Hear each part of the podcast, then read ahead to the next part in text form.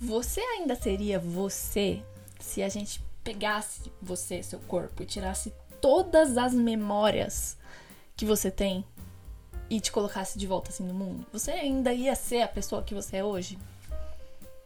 Meu surto dessa semana é em relação a como definir quem nós somos. Porque eu sei que a gente é muito definido por coisas, né, que ah, pela nossa profissão, pelo nosso nome, a família que a gente veio, nossa idade, as coisas que a gente gosta. Mas para criar todo esse contexto, a gente cria baseado nas nossas referências, né? Tipo, nas nossas memórias especificamente. Então, eu tive uma infância assim, eu cresci fazendo isso, então o quanto da minha personalidade hoje veio porque eu tive esse crescimento, essa referência de família, eu cresci nesse contexto e tal, e o quanto realmente eu seria assim de qualquer forma, independente do contexto que eu nasci. Por exemplo, se eu nascesse em outro país, eu teria esses mesmos hábitos, eu teria essa personalidade? Ou se eu nascesse, eh, se eu tivesse nascido em outra época, ah, nasci lá em 1919, eu seria a mesma pessoa que eu sou hoje? Então eu acho que muito da nossa personalidade é pelo contexto que a gente vive, é, né? De, de infância ou não, ou de ambiente mesmo, de país, enfim, tudo isso cria o contexto de quem, de, de quem somos hoje. Sabendo disso, nós sabemos, temos o famoso clássico de cada pessoa é diferente da outra, justamente porque cada pessoa nasce e cresce em um contexto diferente. Né? Uma pessoa que nasce em X e uma pessoa que nasce em Y são pessoas com referências diferentes da, na vida. Então, quando elas vão se relacionar, obviamente, elas têm esse negócio de eu tenho essa bagagem X, você tem essa bagagem Y, e a gente vai tentar encaixar as nossas bagagens para que elas funcionem em harmonia. Na minha opinião, é aí que nasce o grande conflito de se relacionar com alguém, pelo simples fato de que eu tenho uma referência diferente, a pessoa tem uma referência diferente. E para mim, aquilo que é bom, né, aquilo que engloba o que é bom, ele vem da minha referência. E para a pessoa, aquilo que engloba o que é bom vem da referência dela. Então, às vezes, muitos conflitos que eu percebo que eu já tive no meu relacionamento, que eu tô tendo hoje no meu relacionamento atual, vem de, para mim isso aqui é muito óbvio que é não é legal, que não é aceitável dentro de uma relação. E pro outro é totalmente o contrário, aquilo tá completamente aceitável dentro dessa relação. Outro dia eu li uma pessoa no Twitter falando que amor e egoísmo são coisas totalmente opostas. Quando você tá dentro de um relacionamento, seja amoroso, quando eu falo relacionamento pode ser amoroso ou amizade, quando você tá dentro de um relacionamento, você automaticamente tem que ser o oposto de egoísta, porque se relacionar com alguém é sempre ligado ao ato de abrir mão de alguma coisa. Nesse caso, a gente tá falando que eu tenho valores, eu tenho minhas referências, minhas virtudes. E aí, quando eu me deparo com uma pessoa que enxerga essas virtudes e esses valores de maneira diferente, a gente tem um conflito que é algum de nós vai ter que abrir mão das suas virtudes, das suas, dos seus valores, das suas referências para poder chegar em um consenso aqui que seja razoável para ambos. Bom, eu vou tentar trazer isso para algo mais concreto para vocês entenderem um pouco o que eu quero dizer. Recentemente eu passei por uma coisa no meu relacionamento que é: meu namorado tinha simplesmente me mandado um lugar pra gente poder conhecer juntos. Então ele falou: "Olha, encontrei esse lugar aqui, é super legal, acho que você vai amar e a gente pode ir junto, descobrir isso e tal". E eu fiquei super animada, falei: "Vamos, etc, etc, enfim". Bom, Assim eu me deparo com algum tempo depois ele me mandando uma foto num dia, num final de semana que a gente não estava passando junto, porque eu tinha outras coisas em família para fazer, enfim, ele tinha as coisas dele em família para fazer e tal. E aí ele me manda uma foto que ele estava nesse lugar que ele tinha me mandado pra gente junto. Foi sozinho. Foi sozinho e me mandou uma foto. Olha aqui e tal esse lugar. Eu falei, olha, eu acho que você tinha me mandado esse lugar pra gente ir junto, não? E aí ele, é, mas aí a gente não ia se ver esse final de semana e eu decidi vir sozinho. E, enfim, eu no meu maior espírito brasileiro falei, isso é uma traição. É, isso é uma traição. Por quê? Porque na minha referência de relacionamento, se você envia um lugar para você ir junto com a pessoa, Ou se você envia uma série falando, olha essa série, vamos assistir junto. Você não assiste a série sozinha. Você não vai no lugar sem falar pra pessoa, sem avisar a pessoa ou sem convidar a pessoa. Então eu fiquei eh, pessoalmente uh, indignada, assim, eu fiquei tocada com aquilo, eu fiquei meio triste, meio decepcionada, não sei, foi um misto de sensações que eu falei, puta falta de consideração da parte da pessoa que uh, quer, né, tipo, fala, vamos ir junto nesse lugar, e aí de repente vai sozinho, não avisa que tá indo, só manda uma foto do lugar, ah, já tô aqui. Eu, eu vim sozinho. E aí depois, se você quiser, a gente pode voltar, porque o lugar é realmente legal. Bom, isso criou imediatamente um conflito entre a gente. Para ele foi um conflito totalmente fútil e inútil. Ele falou tipo, eu não acredito que você tá chateada por uma coisa tão fútil. E para mim foi algo tipo, não é fútil, era algo que a gente ia, a gente combinou de fazer junto, e você foi sozinho e não me disse que foi sozinho. Então, tipo, foi um, um, uma relação, assim, bem conflituosa, porque na minha referência aquilo era óbvio que era uma falta de consideração, e na referência dele, isso tava ok. Na referência dele, tipo, as, os relacionamentos são feitos assim mesmo. Se a gente falou que é junto e eu fui sozinho, não tem problema, a gente pode ir junto depois e tá tudo bem como a gente consegue conciliar o fato de que você tem uma bagagem, a pessoa tem outra bagagem e para você aquilo que a outra pessoa tá fazendo é uma falta de consideração imensa e a pessoa tá assim, eu não tô vendo nenhum problema nisso. Eu tenho vários exemplos até de relacionamento de amizade mesmo com pessoas que para mim eu falei, cara, isso aqui é inaceitável e a pessoa tava não, pra mim eu não vejo problema nenhum. As minhas amizades todas são assim. É, inclusive, eu queria citar uma coisa específica que é, é houve uma, uma, um fio né, no Twitter essa semana que um pessoal gringo falou que quando estava fazendo, acho que intercâmbio na Suécia, não lembro exatamente o contexto, mas estava é, na casa de amigos, vizinhos, enfim, e na hora do jantar, as pessoas foram jantar e a visita ficou lá esperando, né, no, no quartinho de visita, sei lá, na sala, ficou lá esperando as pessoas jantarem. E aí, quando eles terminaram de jantar, pessoa, eles vieram de novo conversar com o convidado falar e tal. E, e, e, o convidado ficou tipo, cara, na minha cultura, isso é totalmente inaceitável, né? Se você vai jantar, você convida a pessoa para jantar também, a pessoa que está na sua casa. E aí, se a pessoa falar não, não quer, a pessoa vai embora e você pode jantar sozinho. Mas em nenhum contexto na nossa cultura brasileira é aceitável você estar tá na casa de alguém, a pessoa vai jantar, a pessoa te pede para ficar esperando na sala enquanto todo mundo janta. E depois você vai embora. E aí, depois, uma, um pessoal sueco veio explicar que o contexto era: é, ninguém oferece uh, comida para.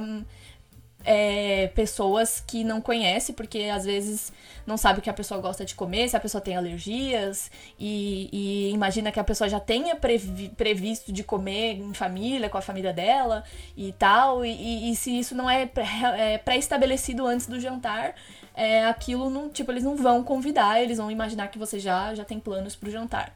Então eu fiquei tipo, mesmo assim, mesmo tendo essa referência de que na cultura deles é assim, isso ainda é estranho pra gente, causa, causa estranheza, causa tipo, é inaceitável que isso funcione dessa forma. E na cultura da pessoa, é, isso é normal. Então eu tenho vários exemplos de coisas que aconte já aconteceram no meu dia a dia com os meus amigos e tal, que eu falei, cara, isso não é aceitável. Ou que a pessoa falou pra mim, isso que você tá fazendo não é aceitável. E pra mim eu tava tipo, ah, mas pra mim é ok a minha referência. Eu também tinha visto um outro dia uma relação, uma analogia que fizeram com o fato de que quando a gente tá na escola, na faculdade, a gente faz uma prova. E aí a gente tira uma nota nessa prova, né? Pode ser, a gente pode ir muito bem, sei lá, 10, a gente pode ir muito mal, sei lá, 0. E a gente depois vai ficar se questionando e aqui a gente vai ser definido por essa nota, né? Principalmente se for final de semestre, a gente vai ser definido pela nota que é, sei lá, zero. A gente vai ser definido que a gente não sabe nada daquela matéria. Igual uma vez, por exemplo, que eu fiz uma prova de filosofia na faculdade, era sociologia, na verdade. tá explicado porque eu fui mal. E aí a professora me deu meio ponto, a prova valia 10. A professora me deu meio ponto e escreveu meio ponto pela criatividade. E eu escrevi coisas em relação às, às questões que a professora tinha colocado na prova. Não é exatidão, porque é sociologia, então existem pensamentos e pensamentos. E a professora me deu meio ponto porque eu discorri muito bem, eu escrevi uma boa redação em relação à questão dissertativa que ela tinha é, que ela tinha feito ali, né? E me deu, depois, assim, na hora do feedback da prova, ela falou que eu escrevi bem, que realmente era, era um texto bom, só que não era nada daquilo que era esperado como resposta de prova. Então eu fiquei meio frustrada porque eu me deito completamente naquela prova. Eu realmente coloquei os meus pensamentos sociológicos em relação à sociedade, né, em relação aos humanos, em relação a tudo, mas obviamente não era a resposta que a professora estava esperando. Era uma professora incrível, inclusive uma das melhores professoras que eu tive nos quatro anos de faculdade. Mas ela tinha a referência dela de que era esperado, né? Qual era a prova? Ela tinha o modelo da prova dela, então ela tinha lá. E aí ela, eu cheguei, né, com o meu dado e falei, olha, minha referência é essa aqui, é isso aqui que eu imagino, que eu penso sobre essa prova. E aí a nota que ela me deu foi em relação à comparação que ela fez da referência dela com a minha referência. E aí ela automaticamente disse que a minha referência estava errada, né? Que por isso valeria somente meio ponto, porque ela percebeu que eu tinha me esforçado, mas que eu não tinha acertado naquilo que ela estava imaginando. Então, é, fazendo uma analogia rápida, é basicamente o que a gente faz na nossa vida, né? A gente tem a nossa referência aqui, que é a nossa prova de professor, e aí alguém vem com a referência dela, de visão de mundo dela, e a gente fala, não, isso aqui vale só meio ponto, porque tá errado, tá errado a, a forma que você tá pensando, porque não tá batendo com aquilo que eu imaginei. Cara, percebe que louco? Tipo, a gente, né, cria uma expectativa em relação ao que a gente espera do outro, e aí basicamente qualquer coisa que o outro fizer que fuja um pouco daquilo tá automaticamente errado, está incorreto. Então, bom, nesse caso com meu namorado eu surtei um pouco, né? Voltando lá pro assunto do ele visitou o negócio sem mim, eu surtei um pouco e aí automaticamente eu tô sempre envolvida nesse negócio de autoconhecimento e de pensar sobre as coisas antes de falar, né? De pensar como eu quero me exprimir em relação a qualquer assunto, é, o que eu quero transmitir pro outro, porque é isso, tipo, eu tenho uma referência, a pessoa tem outra referência e eu quero exprimir, eu quero me expressar, né? No caso, eu quero me expressar da melhor maneira para fazer o outro entender que eu fiquei chateado porque essa é a minha referência. E às vezes eu quero fazer o outro entender que ele precisa ter um pouco de empatia, porque a minha referência é essa, mesmo que para ele isso seja completamente normal na referência dele. Então, olha que complexo. Primeiro de tudo, tratei em terapia, que é o que eu sempre faço antes de resolver algum problema da minha vida ou de trazer esse surto aqui pro podcast. É, tratei em terapia e realmente a minha terapeuta ela falou em relação a isso, né? Tipo, essa é a visão de mundo dele e por que não a gente abrir um pouco a mente para pensar como seria se eu tivesse essa visão de mundo, né? Como seria se eu estivesse em um relacionamento que eu acho que isso é normal? Como eu poderia defender isso? Sabe aquelas. Eu não sei se vocês já passaram, mas na escola eu tive alguns pensamentos, é, algumas aulas, é, principalmente de sociologia e filosofia, que a gente era obrigada a defender pontos que a gente não concordava. Eu não sei se vocês já passaram por isso. Mas tinha, por exemplo, um debate, sei lá, aborto. Eu lembro até hoje do debate aborto, porque eu fui obrigada a ficar contra o aborto é, fui obrigada a ficar a favor do aborto, sendo que na época eu era contra. Então eu era contra o aborto, né? Com 14 anos, a gente não, tem, a gente só quer fazer parte das decisões sociais, mas a gente ainda não tem tanto repertório. Então eu era contra o aborto, hoje em dia eu sou a favor. E aí, nessa época que eu era contra o aborto, eu fui obrigada a ficar na parte da turma que ia defender, né? Que ia estar a favor do aborto. Então a professora falou: não importa quais sejam as suas ideologias na vida real, mas aqui, nessa nota, a gente quer que vocês defendam como se realmente essa fosse a ideologia de verdade de vocês. para trabalhar justamente essa parte filosófica, sociológica, que é se colocar no, lugar do outro, né? Colocar uma empatia.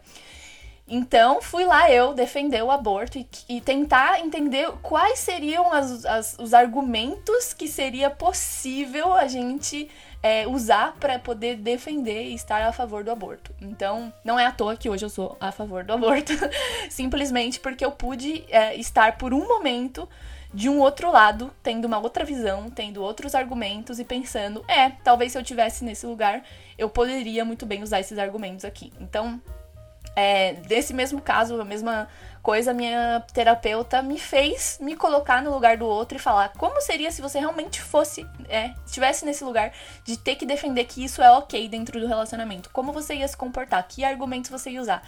Então, ao me deparar com isso, eu comecei a pensar que talvez é, tenha motivos, né? Tipo, tenha. seja um, razoável, digamos assim. E é muito difícil também chegar nesse ponto do que é razoável e do que não é, mas é, uma coisa eu usei muito para me guiar que era isso realmente me deixou. Uh, para baixo, assim, me deixou chateada de ter acontecido dessa forma. Então, agora eu sei como eu quero me expressar em relação a isso.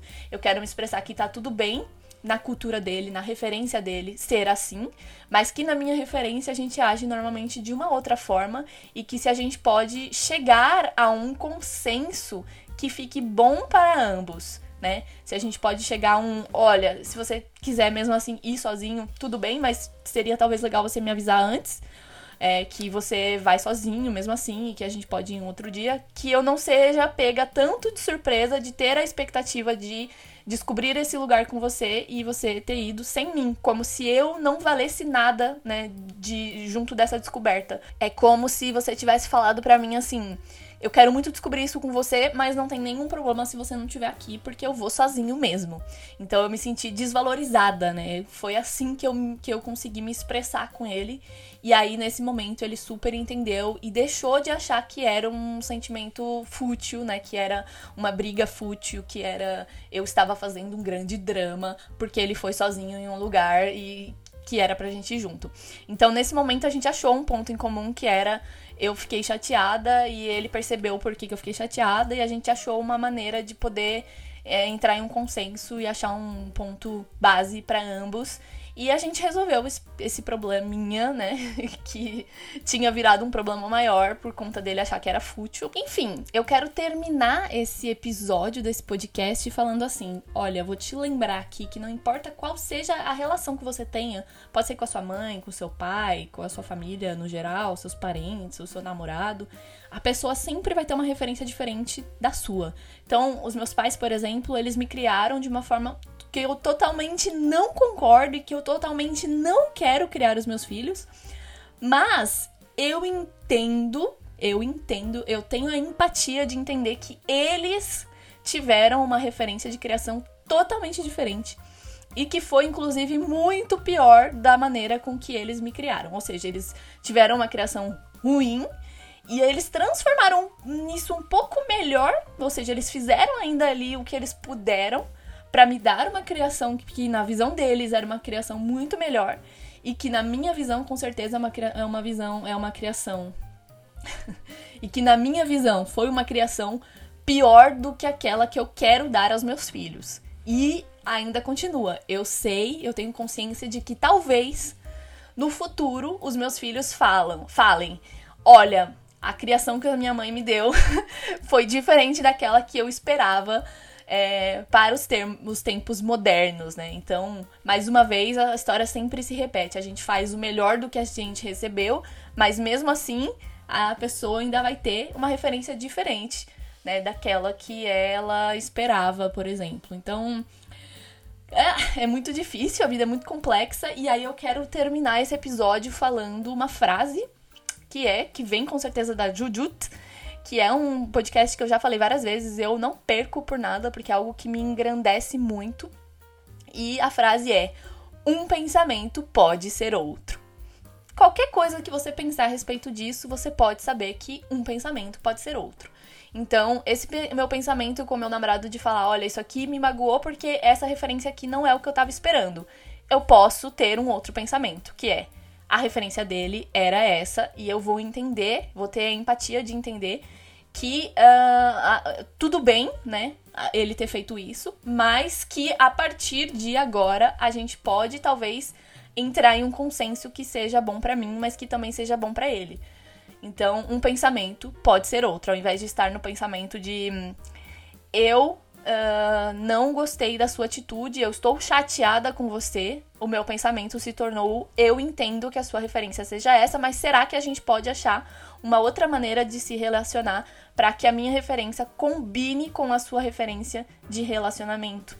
Então, uh, acho que é, é, no geral é isso. Aconteceu uma outra coisa que foi um pouco mais grave, que eu acho que eu vou até contar aqui, porque pode ser uma coisa que vocês entrem mais em contato, que vocês consigam se identificar mais em relação a se relacionar. Que simplesmente eu descobri que na estante do quarto do meu namorado ele tem uma foto, um quadrinho, uma foto com a ex dele. E ele achou razoável a foto estar lá, né, mesmo depois deles terem terminado. Já faz uns, sei lá, uns dois, três anos que eles terminaram. Ele já está comigo. E mesmo assim a foto continua lá na estante dele. E aí o meu pensamento de brasileira, que acho que é, tal, não sei se é uma coisa totalmente da cultura brasileira, mas eu sei que no Brasil isso é inaceitável dentro de um relacionamento. Isso é inaceitável. Porque, obviamente, você tá com outra pessoa, você passou para outra coisa e a sua foto com a sua ex você vai, sei lá, queimar, você vai jogar no lixo, você, sei lá, você não vai nem guardar. Eu já tava com uma sensação do tipo, tudo bem guardar a foto com a ex, não tem problema para mim, às vezes acabou o relacionamento numa boa e tá tudo bem isso acontecer, mas não é razoável eu entrar no seu quarto e ter uma foto com a sua ex na estante, né? Tipo, não é uma coisa razoável. Também tratei em terapia e é, ainda estou com dificuldades de ter esse negócio do um pensamento pode ser outro um pensamento, no caso, esse pensamento de isso é inaceitável, eu decidi que o pensamento seria isso é ok na cultura dele. E isso é muito comum quando você se relaciona com uma pessoa de outra cultura. A pessoa vem de outra cultura. então, obviamente, as referências dela culturalmente, né, não só de personalidade, de criação e de tudo, mas culturalmente dentro da sociedade que ela vive, as referências são completamente outras, são diferentes da, das referências que você tem da sua cultura. Então o pensamento que eu estava de isso é inadmissível virou um isso é aceitável na cultura dele. E aí, como é que eu quero me expressar com ele em relação a isso me faz mal? Então, assim, achar uma maneira de se relacionar com outras pessoas é o grande enigma da nossa sociedade, né? A gente quer se relacionar de uma forma que não faça mal pra gente e ao mesmo tempo que não faça mal para a pessoa, né? Porque a pessoa, se a pessoa também tá sempre tendo que abrir mão porque tudo que ela faz não está de acordo com aquilo que você acredita no relacionamento, nunca vai funcionar, o relacionamento nunca vai para frente. Então, também é aquilo que eu falei no início desse podcast, desse episódio, que era amor é o contrário de egoísmo, né? Sempre que você tá amando alguém eh, amorosamente ou amigavelmente, você tem automaticamente que abrir mão de coisas. Você não pode mais pensar em só como você quer que as coisas funcionem dentro daquela relação, porque a pessoa também, né, tem o direito de se exprimir, se, se expressar em relação ao que ela acha importante. Então, é muito difícil. Gente, é muito difícil. Viver é muito doido. Mas é isso. No final das contas, eu já falei que era o fim, mas não era ainda o fim, agora vai ser o fim. é que eu acredito que a gente só se apega às pessoas quando a gente consegue achar pessoas que estão com referências muito parecidas com as nossas ou que estão dispostas a encaixar as referências delas nas nossas. É, então, uh, no fim das contas, às vezes a gente não se dá conta quando a gente tá se apegando a alguém, seja também amorosamente ou na amizade. A gente só vai fazendo amigos que se parecem com a gente por conta que as referências deles de amizade são parecidas com as nossas. E aí, às vezes, a gente nem se dá conta do quanto a gente gosta da pessoa, até a gente tá gostando da pessoa e falar: oh, essa pessoa aqui, eu quero ter ela na minha vida. A referência dela bate com a minha referência. é isso.